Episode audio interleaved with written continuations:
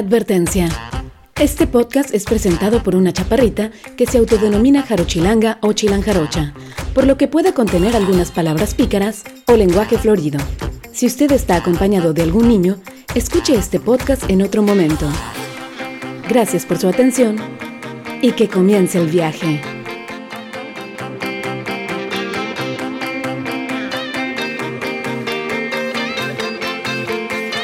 Bienvenidos al Paucast.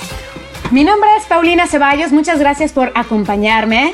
Una gran disculpa porque estaba yo viajando y la verdad es que no tuve tanto tiempo de grabar el podcast. La última vez que escucharon de mí fue a finales de noviembre y sí, la verdad es que ya me la había colgado mucho, pero tuve que viajar y ahora eh, ya me encuentro en mi casita acá en Europa y pues estoy ya en un curso de alemán para ponerme acá bien al tiro preparándome para la Navidad y preparándome para la comilona, porque acá también hay comilonas, ¿eh? Y para ese propósito pensé en hacer un podcast para darles mis ocho consejos infalibles para que en esta Navidad y Año Nuevo no vayas a dar el botonazo. O mejor dicho, para que después de Navidad y Año Nuevo no vayas a encontrar con que te pareces más al puerquito de Winnie Pooh. No hay que entregarnos a la obesidad. Es posible, siguiendo unos cuantos consejos que no son nada del otro mundo, es posible conseguir no subir demasiado con las comilonas de Navidad, de Año Nuevo y además las posadas y bueno, todo lo demás que se nos presente. Los mexicanos además le agregamos la rosca de reyes y luego la alargamos hasta el 2 de febrero. Oigan, no, no abusen. Ya alguna vez hice un podcast acerca de las mejores dietas que a mí me han funcionado. Les dije qué hacen los italianos también para poder estar delgados a pesar de zambullirse unas pizzas, pastas y helados todo el tiempo. Y también les pasé otro podcast dedicado a cómo perder los últimos kilitos testarudos. Bueno, pues este podcast va para todos. Son ocho consejos para que, número uno, puedas comer lo que se te antoje en Navidad y Año Nuevo. Número dos, no subas demasiado. Y número tres, seas feliz. El consejo número uno. Toma mucha agua. Esto no lo puedo dejar de repetir, ya se los he dicho en otros podcasts, pero es muy importante. Sobre todo porque en Navidad seguramente vamos a comer muchísima comida que no normalmente comemos y sobre todo grasosa, mucha, mucha azúcar y todo eso es más pesado para nuestro organismo, es más pesado para digerirlo. Entonces, si tomas agua, vas a mejorar tu digestión. Otra ventaja de tomar muchísima agua es que si tomaste mucho, te pasaste de copas en las posadas, bueno, pues al día siguiente tomar agua te va a ayudar a la cruda. El agua es fundamental para reducir los dolores de cabeza, así es que ya sabes, lo que yo estoy empezando a hacer es tener una botella de agua ahí al ladito de mi casa llena, o sea que cuando me voy a dormir la preparo, la relleno, me la llevo al lado de mi cama y en cuanto me despierto, órale, gluc, gluc, gluc, gluc, gluc, gluc, es al menos un litro de agua que ya me tomé al día y pues en la mañana nos hace bastante bien. Consejo número 2. Balancea tus comidas a lo largo del día.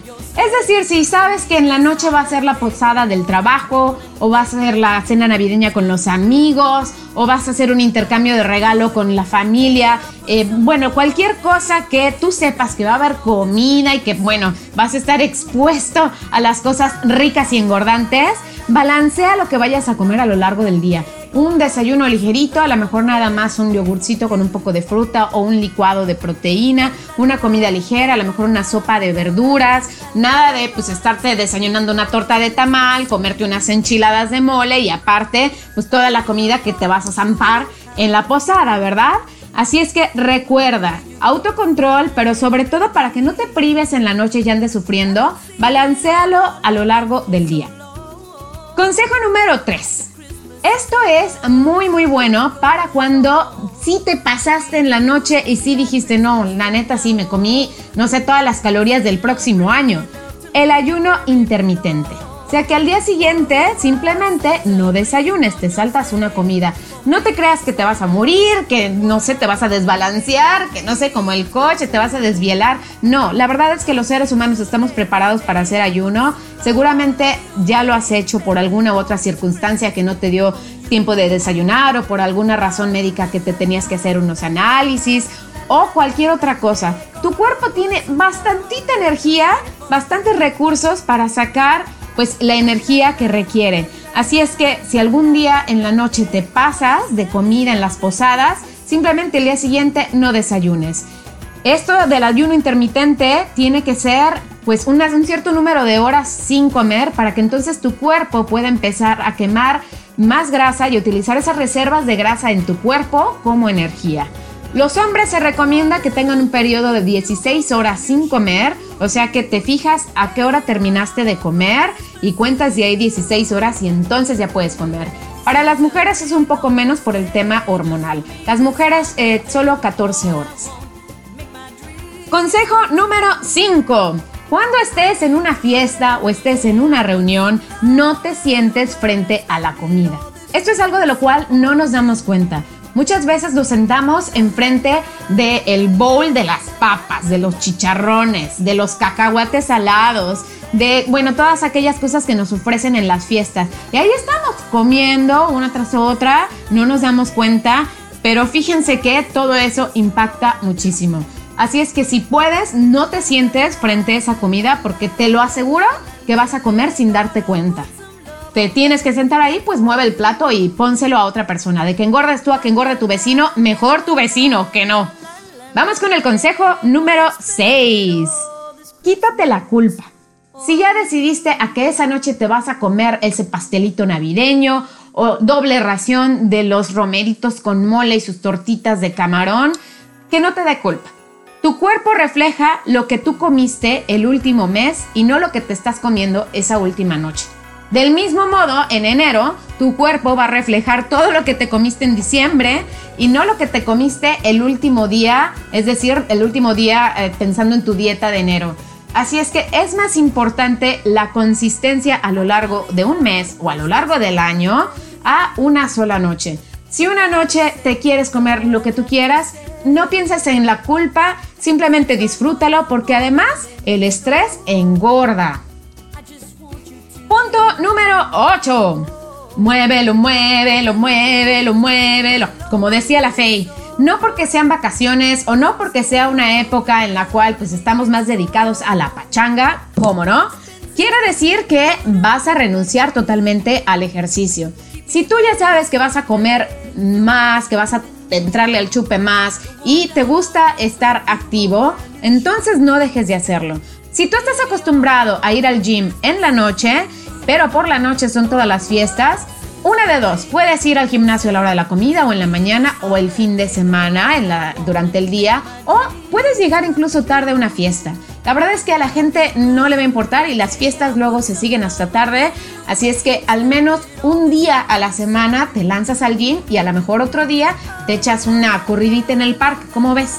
Puedes hacer, si no, ejercicio en la casa, busca las rutinas en YouTube, no necesitas absolutamente nada, puedes hacer tanto ejercicios aeróbicos, un poco de zumba, hay videos de todo eso, o ejercicios anaeróbicos, puedes hacerte simplemente sentadillas.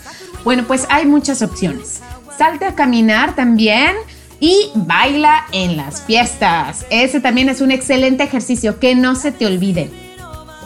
Consejo número 8 no te fuerces. Si estás en una cena de Navidad y te sirven muchísimo, no te fuerces en acabártelo. Piensa que a lo mejor esa comida es mejor que esté en la basura que en tu cuerpo. Yo estoy en contra del desperdicio de la comida, pero tristemente en una fiesta donde estás sentado, donde hay un menú, lo que no se come la gente lo van a tirar a la basura. Así es que pues no le estás quitando las calorías a nadie. Así es que piénsalo, ¿quieres esa comida que ya no te cabe, que ya no estás disfrutando, que además es muy engordante, la quieres en tu cuerpo a fuerzas o mejor la dejas en tu plato y mejor que se quede ahí? Ahora, la situación cambia cuando tú controlas tus porciones, cuando a lo mejor es un buffet, cuando a lo mejor es la cena en tu casa. Cuidado, porque dices, ay, esto está muy rico, no quiero que se vaya a acabar, entonces me sirvo doble. O está delicioso y simplemente por eso me sirvo de más. Cuidado con las porciones. Además, si vas a varias posadas y si vas a varias cenas navideñas, es muy probable que tengas varias oportunidades de comer las distintas cosas que están siempre presentes en los menús navideños. Bueno, pues espero que mis ocho consejos los ayuden y que en enero no vayan a dar el botonazo. Recuerda, toma mucha agua, balancea las comidas a lo largo del día, practica el ayuno intermitente si te pasaste, no te sientes frente a la comida en las fiestas, cero culpas, muévete y no te fuerces por comer lo que no te cabe, ¿sale? Porque lo que no cabe como duele, oh sí. Mientras más medidas tomes, más fácil va a ser en enero y menos extrema tendrá que ser la dieta y el ejercicio para pues bajar todos aquellos kilitos de más. Algo distinto tendrás que hacer este año si no quieres que te pase lo mismo que todos los años. Bien lo decía Albert Einstein, solamente un loco espera tener resultados distintos haciendo siempre lo mismo. Mi nombre es Paulina Ceballos, cuídense bien y pórtense mal. Si se portan mal, avisan. Y si se van de viaje, ahí apliquen los ocho consejos. Feliz Navidad y feliz 2019.